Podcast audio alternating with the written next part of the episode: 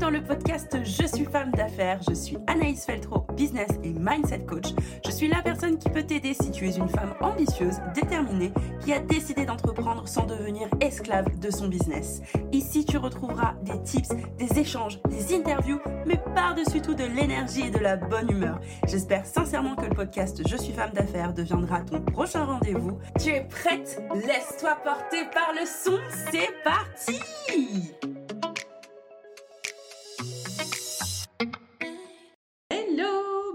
dans ce nouvel épisode du podcast Je suis femme d'affaires. Aujourd'hui, je suis en train d'enregistrer hum, cet épisode de la maison. Donc je n'ai pas mon micro. Tu vas peut-être entendre des bruits de fond, peut-être que ça résonne un peu. Mais l'important aujourd'hui, c'était pour moi d'échanger vraiment avec toi sur, en tout cas continuer cet échange sur une destination de voyage qui est Dubaï et qui en fait est une révélation pour moi et surtout a été une vraie destination de développement personnel. Premièrement, je crois que on est loin, loin, loin de ce qu'on croit au départ sur cette destination et sur ce que euh, certaines personnes euh, font là-bas. Euh, oui, alors Dubaï, il n'y a pas d'impôt. Ok, d'accord, mais c'est pas l'unique raison pour laquelle euh, on devrait y aller, tu vois, que ce soit pour vivre ou que ce soit euh, pour les vacances. Typiquement, c'est une ville dans laquelle le champ des possibles est tellement ouvert que tout ce que tu veux y trouver, tu le trouveras. En fait, c'est vraiment ça. Donc, Dubaï est une destination où, en fait, selon la, direction que tu as envie de prendre, l'ambiance que tu as envie d'emmener dans ton voyage ou dans ta vie là-bas, bah, tu vas pouvoir le trouver. La tolérance est quand même incroyable. J'en discutais avec une de mes coachées. Euh, clairement, au centre commercial, tu peux croiser une nana qui est limite en culotte et quelqu'un et une autre femme qu'on ne voit pas parce qu'elle est en tenue traditionnelle ou en tenue religieuse et c'est totalement ok, personne ne se dévisage, tout le monde vit sa vie et bah les reins, tu vois. Et ça c'est juste incroyable. Euh, et aussi, bah, le champ des possibles est juste dingue. C'est une ville qui crée beaucoup de déclics et qui a, chez moi en tout cas, créé des prises de conscience. Déjà, il y a un truc énorme qui s'est passé dans ma tête euh, lorsque je suis arrivée à Dubaï, c'est de me rendre compte de tout ce qu'il y avait autour de moi et de tout ce qu'il était possible euh, de faire et de me dire, ok, mais du coup, moi là-dedans, quelle est ma place? J'ai quoi comme place là-dedans? Je suis où? Est-ce que en fait je suis euh, bling bling? Est-ce que en fait je suis euh, hyper authentique, zéro bling bling? Est-ce que bah, je suis au milieu? En fait, où est ma place là-dedans? Et du coup quelle est ma vision de ce que je suis en train de voir? Comment est-ce que j'interprète la richesse que je vois, les inégalités que je vois aussi? Et c'est vrai que ça m'a vachement chamboulé sur ma façon de voir les choses. Et je suis en pleine réflexion encore aujourd'hui parce que je suis rentrée euh, il y a à peine une semaine, tu vois. Et en fait, je, suis en pleine réflexion encore parce que c'est venu me taper sur certaines croyances euh, que j'avais ou sur certaines choses que je croyais sûres, certaines, ancrées, calées. Et en fait, c'est venu me chambouler. C'est le genre de destination qui peut en fait te mettre une claque positivement et qui va juste remettre en question certaines petites choses sans rentrer euh, dans euh, l'hécatombe de la remise en question, et oh là là là là là, au secours, que vais-je devenir? Non, euh, pas du tout, tu vois, on n'en est pas là du tout. C'est juste que je me dis, waouh, il y a certaines limites, je crois que je me mets, euh, qui n'ont rien à faire là. Donc à un moment donné, Peut-être que tu vas te sortir un peu les doigts, meuf, hein, et que les tâches que tu procrastines depuis des mois et qui peuvent en fait développer ton business, peut-être qu'il va falloir les mettre en place parce que en plus c'est des stratégies. J'ai beaucoup de stratégies à moyen et long terme que je n'ai pas encore enclenchées. Donc autant te dire que dans quelques temps, quand je verrai pas les résultats euh, que j'escompte, eh ben je vais râler. Mais je ne pourrai m'en prendre qu'à moi-même car ça fait des mois que je procrastine certaines choses. Euh, donc bon, hein trois petits points. Donc il y a eu trois euh, prises de conscience essentielles lors de ce voyage. La première, ça a été déjà l'utilisation des réseaux sociaux que j'ai depuis début 2022 était clairement excessive. J'ai un objectif euh, numéro un sur cette année qui est la visibilité. Voilà. Et donc pour ça, en janvier, je me suis mise en mode robot. Ouais, vas-y, alors comme il faut euh, de la visibilité, bah allez Anaïs, il va falloir être en surprésence. tout ce que tu as à raconter, va falloir le raconter. Il va falloir tout dégainer. Au plus tu en dis, mieux c'est. Plus tu auras de chance d'attirer des personnes qui te correspondent et ensuite de convertir en clients. C'est ce qui s'est passé dans ma tête, concrètement. Et en fait, en arrivant à Dubaï, j'ai tout coupé. Je n'ai pas pris mon PC avec moi, je n'ai pas travaillé, je n'ai pas pensé du tout pendant ma semaine de voyage euh, au travail. J'ai déconnecté complètement des réseaux sociaux. Je me suis connectée vraiment à la vraie vie, au réel, au moment présent, à ce qui se passe. Et pour autant, je n'ai pas pensé au business, je n'ai pas travaillé. Euh, mon équipe d'ailleurs était aussi en vacances. Bon, tu vois. Et ben en fait, en rentrant, je me suis dit mais ouais, il y a eu du chiffre, il y a eu des trucs, donc euh, la boîte est pas morte, les systèmes que tu as mis en place fonctionnent déjà. Euh, sur tes deux business, il y a eu du mouvement alors que euh, tu n'étais pas là du tout, zéro présence. Les réseaux sociaux, les stats ne sont pas mauvaises alors que, pareil, je n'étais pas là du tout. Et en fait, je me suis rendu compte que je sursollicitais mon propre cerveau pour être en surprésence, pour augmenter mes chances de gagner en visibilité. Ouais, mais non, en fait. La course à la visibilité m'a épuisée. Donc, je n'en veux plus. Je ne veux plus courir après la visibilité. J'en aurai, c'est sûr, mais je veux plus ça. Donc, je te cache pas que mon réflexe en rentrant, ça a été de continuer à supprimer des abonnés sur Instagram, notamment, et j'en ai supprimé la moitié. Je suis passée à presque 3000 abonnés, à 1006, et euh, j'ai décidé d'éliminer par ordre alphabétique, et je n'en suis qu'à la moitié de l'alphabet. Donc je sais très bien que je n'ai pas fini de supprimer des abonnés. J'ai envie d'avoir une audience beaucoup plus qualitative. J'ai envie d'être en présence sur les réseaux sociaux beaucoup plus qualitativement, d'être beaucoup plus stratégique aussi, mais aussi plus percutante, impactante, et de me dire, OK, quand je viens sur les réseaux, ben, je viens pour quelque chose.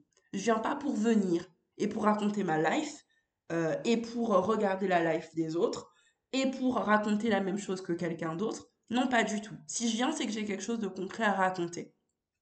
Typiquement, il y a aussi le fait hein, de lancer le podcast qui vient équilibrer tout ça, parce que des trucs à dire, j'en ai plein. Et le format de podcast, c'est vrai, me correspond aussi et vient de toute façon calmer euh, mon engouement sur les réseaux sociaux, ou en tout cas ma surprésence sur les réseaux sociaux, parce que je vais pouvoir les utiliser beaucoup plus stratégiquement en support, en tremplin, plutôt qu'en unique canal d'acquisition client et du coup me sentir un peu dépendante du truc alors que c'est pas du tout ce que j'ai envie de ressentir. Euh, je n'entreprends pas pour me sentir dépendante de quoi que ce soit ou de qui que ce soit. Et encore moins de moi, tu vois, et euh, de mes lubies de mes objectifs qui en fait sont devenus un objet de pression pour moi et qui m'ont sursollicité, qui m'ont littéralement épuisé physiquement et mentalement. Donc c'est ça, moi j'ai décidé vraiment d'utiliser du coup d'une autre façon les réseaux sociaux avec une approche beaucoup plus saine euh, pour moi et aussi pour mon audience qui sera beaucoup moins sursollicitée euh, par moi en tout cas. Donc euh, chaque personne fait comme il veut mais je ne veux pas sursolliciter le cerveau des personnes qui me suivent. Je ne veux pas euh, les surcharger d'informations. Je veux qu'on soit clair, que ce soit clair, que quand ils viennent regarder ce que je fais, ils sachent à peu près, tu vois, de quoi on va parler, ce qu'ils viennent chercher chez moi. Et ensuite, on échange, ça convertit ou ça convertit pas, peu importe, mais dans tous les cas, j'impacte et je contribue à mon échelle à quelque chose euh, chez la personne qui aura euh, visualisé ce que je crée sur les réseaux ou regardé une story ou participé à un live, tu vois. Ensuite, la deuxième prise de conscience que j'ai eue, c'est vraiment que je ne veux plus être en première ligne dans mes business. Pour l'instant, c'est le cas. Je suis en première ligne constamment. C'est toujours moi, moi, moi. L'interlocuteur principal de mes équipes, moi. L'interlocuteur principal de mes clients, moi. Que ce soit sur le business 1 ou sur le business 2, en fait, tout le temps, je suis en première ligne malgré le fait que j'ai cadré les choses, c'est-à-dire que par rapport à mes clients euh, et mes clientes, ben, il y a des moments spécifiques où on peut me contacter, des plateformes spécifiques où on peut me contacter. Donc c'est vachement cadré, il y a des limites et je les respecte. Mais finalement, je me rends compte que là, en fait, avec deux entreprises différentes, deux cibles différentes, deux entités complètement différentes, je me retrouve sursollicitée euh, par différentes personnes, alors que ben, c'est ok en fait hein, de me solliciter, c'est pas la question, tu vois. C'est juste que je suis sursollicitée, je suis en première ligne et je ne veux plus du tout l'être. Ou en tout cas, j'ai plus envie d'être en première ligne de la même façon qu'aujourd'hui, où finalement je suis en première ligne pour mes équipes, en première ligne pour les clients. Et du coup, je suis tout le temps sursollicitée. Donc, j'ai pris la décision euh, parce que euh, il faut savoir quand même que j'ai des équipes, mais c'est vrai que sur mon business 1, j'ai principalement une équipe de formateurs. Euh, sur l'opérationnel, on est trois personnes. Donc, il y a moi, une chargée de com et une commerciale. Mais tu vois, finalement, il me manque quelqu'un à mes côtés, mon bras droit. Et ça, c'était juste hyper important pour moi de le dire aujourd'hui. Parfois, tu recrutes et si tu n'as pas analysé tes besoins ou tes besoins n'étaient pas ceux qu'ils sont aujourd'hui, bah, typiquement, il y a un moment donné où tu vas sentir que ça tire, ça tire vachement, euh, physiquement, mentalement aussi. Et c'est totalement OK que ça arrive. Et je pense que c'est comme ça aussi que euh, tu peux te rendre compte que tes besoins ont changé, tes besoins ont évolué.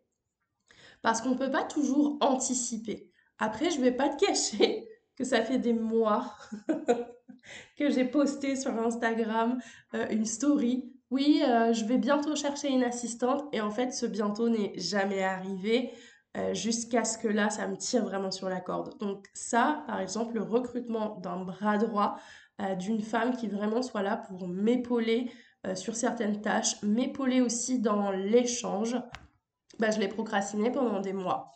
Et je me suis orientée, du coup, euh, juste avant de partir en vacances, euh, je me suis orientée euh, vers Lucie, qui a une agence, du coup, d'assistante virtuelle et qui m'a proposé deux profils. Et donc, dès que je suis rentrée de vacances, mon réflexe a été d'aller vers ces profils d'assistante, leur demander rendez-vous pour pouvoir bah, les recruter au plus tôt et qu'elles arrivent le plus rapidement possible parce que euh, j'ai besoin, tu vois. Et donc, j'ai trouvé mon assistante à l'heure où, je suis en train d'enregistrer cet épisode de podcast. J'ai trouvé une assistante et c'est trop cool. Elle arrive au mois de juin. Ça arrive demain. Pourquoi le mois de juin? Ben Parce que je serai apte à l'accueillir. Je sais que là, aujourd'hui, j'ai pas le temps, j'ai pas l'énergie pour, euh, du coup, lui l'accueillir euh, à bras ouverts et l'accueillir euh, comme il faudrait et prendre le temps avec elle et communiquer avec elle au maximum pour qu'elle puisse s'imprégner des valeurs, du fonctionnement euh, de l'entreprise, du mien et pour que moi aussi j'apprenne à la connaître, à appréhender comment ça se passe, son fonctionnement, m'adapter aussi, tu vois. Et donc je sais qu'à partir du mois de juin, j'ai de l'espace qui se libère concrètement et aussi dans ma tête. Pour diverses raisons, il y a beaucoup d'espace qui va se libérer euh, dans ma tête au mois de juin. Et donc, je sais que je serai apte à recruter et à me focus sur mon recrutement. Il y a aussi euh, une deuxième personne que je recrute qui arrive au mois de, de juin sur du coup mon entreprise numéro 1 qui pour rappel est un centre de formation dans le mannequinat c'est Mélodie, elle va arriver vraiment pour s'occuper du customer care à fond, le service client, chouchouter les clients, fidéliser les clients. Et du coup, c'est vrai que sur ce business 1, il existe depuis 2017, donc j'ai beaucoup plus de clients vraiment que sur le business 2 qui existe depuis octobre 2021. Typiquement, ça me semble tellement logique, tu vois, de la recruter pour cette partie-là et pour qu'elle puisse s'occuper de ça et me délester du temps et m'éviter d'être en première ligne pour des clients que j'adore, mais euh, qui me prennent une énergie juste incroyable. Et c'est totalement ok, tu vois, mais c'est énergivore quand même d'être partout, tout le temps, en même temps. Et je trouve même que décider d'entreprendre seul et continuer seul pour tout, et eh ben finalement, c'est qu'on manque un peu, tu vois, d'ambition parce qu'on ne peut pas se dédoubler, ce n'est pas possible. On ne peut pas non plus étendre le temps, le temps n'est pas extensible. Donc, il me faut des gens, il me fallait en fait l'arrivée de Mélodie et l'arrivée de mon assistante au mois de juin pour pouvoir bah, redémarrer tranquillement d'ici la rentrée parce qu'il y a l'accalmie pendant l'été. Euh, moi, mon alcalmie pendant l'été, elle est volontaire. Euh, je ne veux pas carburer, surtout en août, voilà. Euh, c'est les vacances scolaires et tout, mon fils. Enfin voilà, j'ai pas envie de carburer pendant cette période-là. Donc c'est un moment où je vais pouvoir attribuer du temps, être dans la communication, être au maximum de moi-même aussi pour accueillir du coup ces deux nouvelles personnes au sein de mon équipe. Donc je suis super contente.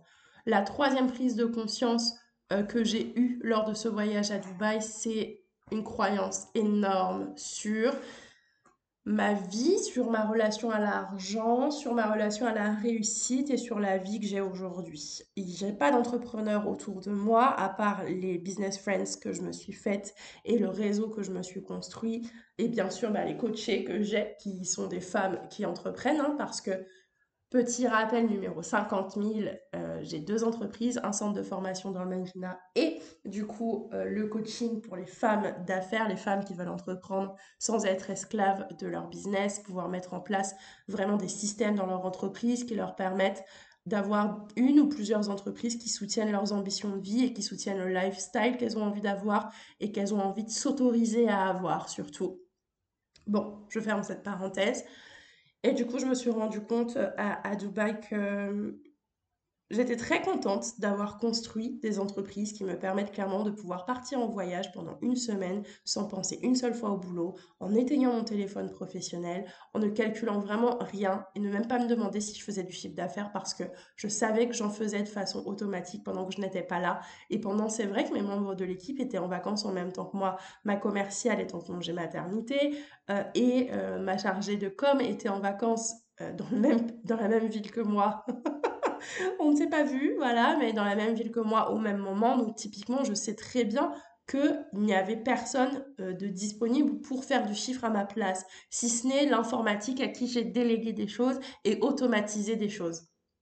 Du coup, je me suis dit, mais waouh, euh, super, je suis très contente. Merci moi, merci ma vie, merci mes clientes de me permettre en fait de faire fonctionner les systèmes.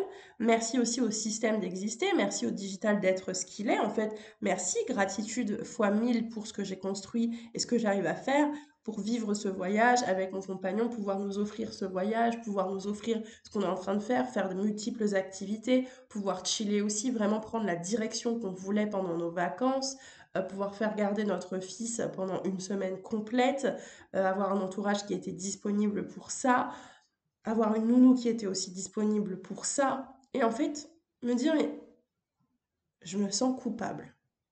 Bam, croyance qui ressurgit de fou. Je me sens coupable d'être la seule personne de mon entourage le plus proche à avoir cette vie. Ah. Quand j'en parle, je suis un peu émue. Alors là, je pense qu'il y a des blancs. tu sais, je regarde, euh, quand j'enregistre, euh, je regarde la bande son et je vois que là, il y a des blancs et je vais pas les enlever parce que, bah, parce que je, je les ressens. Voilà, je les ressens, ils sont là, ce sont de vrais blancs. Et ça a fait vachement remonter ça à Dubaï en fait, le fait que je me sente euh, coupable de pouvoir avoir cette vie. Euh, ouais, un vrai sentiment de culpabilité. Et en fait, euh, je reprends du coup un bouquin euh, qui est basé sur les croyances liées à l'argent, mais qui sont ancrées vraiment, qui s'appelle Psychogénéalogie, relation à l'argent et réussite. L'auteur s'appelle Marie-Noël Maston-Lerat, ou Lerat, je sais pas comment prononcer son nom, mais voilà. Donc le livre, c'est Psychogénéalogie, relation à l'argent et réussite, dépasser les blocages transgénérationnels pour mieux vivre sa vie au quotidien. Et je vais te lire juste, en fait, une phrase, la phrase qui, moi, m'a fait acheter ce livre, c'est pourquoi certains réussissent-ils facilement tandis que d'autres rament à contre-courant toute leur vie alors qu'ils avaient les mêmes chances au départ? Et c'est ce qui m'a fait acheter ce bouquin. Et très clairement, euh, ce livre, s'appuie sur l'expérience donc de psychothérapeute euh, en psychogénéalogie pardon, de, de l'auteur, donc Marie-Noël Maston-Lerat. Et en fait, euh, ça nous permet d'aller chercher vraiment dans chaque domaine de notre vie, l'enfance, le couple, le travail, les pathologies, et à mettre en lumière tout ce que l'argent ou le manque d'argent signifie pour toi, enfin pour moi, pour nous, et aussi pour notre lignée. Et du coup, de pouvoir aller chercher dans les messages familiaux ce qui a conditionné certains comportements vis-à-vis de l'argent, comment nous libérer de ces conditionnements-là. Et en fait, il y a beaucoup d'exercices dedans, euh, des exemples très clairs, des exemples vécus, des exercices pratiques qui permettent en fait de résoudre les problématiques particulières. Et euh, du coup, j'ai décidé de reprendre ce bouquin que j'avais commencé à lire et que je n'ai pas terminé, et sachant que je n'avais pas encore terminé les exercices pratiques.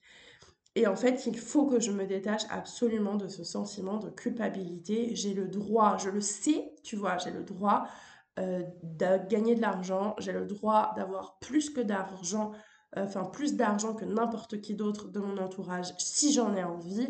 Euh, j'ai le droit en fait d'avoir cette vie-là, j'ai le droit d'avoir une vie dans laquelle j'ai fait le choix de ne pas galérer, j'ai le droit. Voilà, j'ai le droit à la réussite, j'ai le droit à tout ça, j'ai le droit de ne pas accumuler les dettes, j'ai le droit euh, de parler d'argent quotidiennement, j'ai le droit d'aller demander euh, de l'argent à la banque si j'en ai envie, j'ai le droit en fait à tout ça et je le sais pertinemment. Simplement, mon voyage à Dubaï m'a mis un coup dans la figure, me dire ok j'ai le droit mais euh, je me sens coupable quand même parce que finalement je suis toute seule à vivre ça. autour de moi. Il n'y a personne dans ma famille qui vit ça, ou en tout cas personne que je connaisse ou dont je connaisse l'histoire. Et ça, typiquement, ben, c'est chaud, tu vois. C'est vraiment se positionner et se dire, ok, ben, je vais faire le travail, quelles sont mes réussites, quels sont mes échecs, est-ce que je me sens à ma place, euh, en tout cas à ma juste place sur le plan professionnel? Est-ce que j'estime gagner correctement ma vie? Est-ce que j'ai des problèmes d'argent récurrents, des découvertes bancaires, euh, des pertes systématiques, des achats compulsifs, des mauvais placements, etc. Est-ce que j'aspire à améliorer ma situation mais que je m'en sens pas la capacité? Est-ce que j'éprouve un malaise lorsqu'il s'agit d'argent, vérifier mes comptes, parler d'argent avec mon banquier? Tu vois, toutes ces questions auxquelles il faut absolument que je réponde et sur lesquelles il faut que je me repenche euh, parce que je sais qu'il y a pas mal de choses qui se trament euh, dans un esprit ou dans des cellules vraiment, tu vois, euh, qui font que bah, tu n'es pas forcément bien dans l'idée de pouvoir avoir de l'argent et que ça se passe bien en fait avec l'argent et que la relation soit saine et naturelle. Et pourtant, j'ai débloqué beaucoup, beaucoup, beaucoup, beaucoup de blocages financiers, mais il reste celui-là, le sentiment de culpabilité, de bien gagner ma vie et de ne pas avoir envie spécifiquement de partager euh, mes ressources en fait, parce que je considère qu'elles m'appartiennent et si je veux les partager, je les partage et à qui je veux et si je veux pas les partager, je les partage pas. Et en fait, il y a ce truc-là qui fait que, boum, il va falloir que euh, je retravaille dessus. Je vais terminer l'épisode sur euh, ces belles paroles. En plus, je sais pas si on l'entend, mais mon voisin a décidé de faire, euh, de percer ses murs, je pense. Donc ça tombe bien, on arrivait à la fin. C'était vraiment, bah, mon avis sur la destination de Dubaï. Et en tout cas, ce que Dubaï a créé chez moi, je ne pense pas que ça m'aurait fait la même chose euh, si j'avais été euh, à Zanzibar, parce que je voulais aller à Zanzibar à la base. Il y avait tellement de restrictions de trucs pour prendre l'avion, les tests, les machins. Moi, je voulais pas de test PCR pour prendre l'avion. Et je crois que j'aurais pas eu ces mêmes déclics si euh, j'avais choisi une autre destination. Donc, je suis hyper contente, alors que rien au départ ne me dirigeait vers Dubaï. Le, la vie a fait que mon compagnon m'a proposé cette destination et euh, j'ai dit ouais carrément, euh, allez, alors que cette, destination nous attire, nous attirait pas du tout au départ. Euh, bah, tout compte fait, tu vois, il s'est penché là-dessus et c'était totalement ok. Bonne journée, rendez-vous au prochain épisode.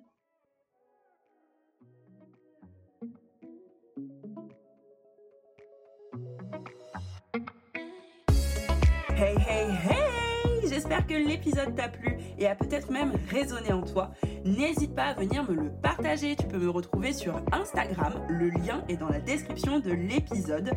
N'hésite pas non plus à me laisser ton avis ou à me laisser des étoiles si l'épisode t'a plu et si le podcast devient ton prochain rendez-vous. N'hésite surtout pas à le partager aussi à toutes les personnes qui en ont besoin. Rendez-vous au prochain épisode.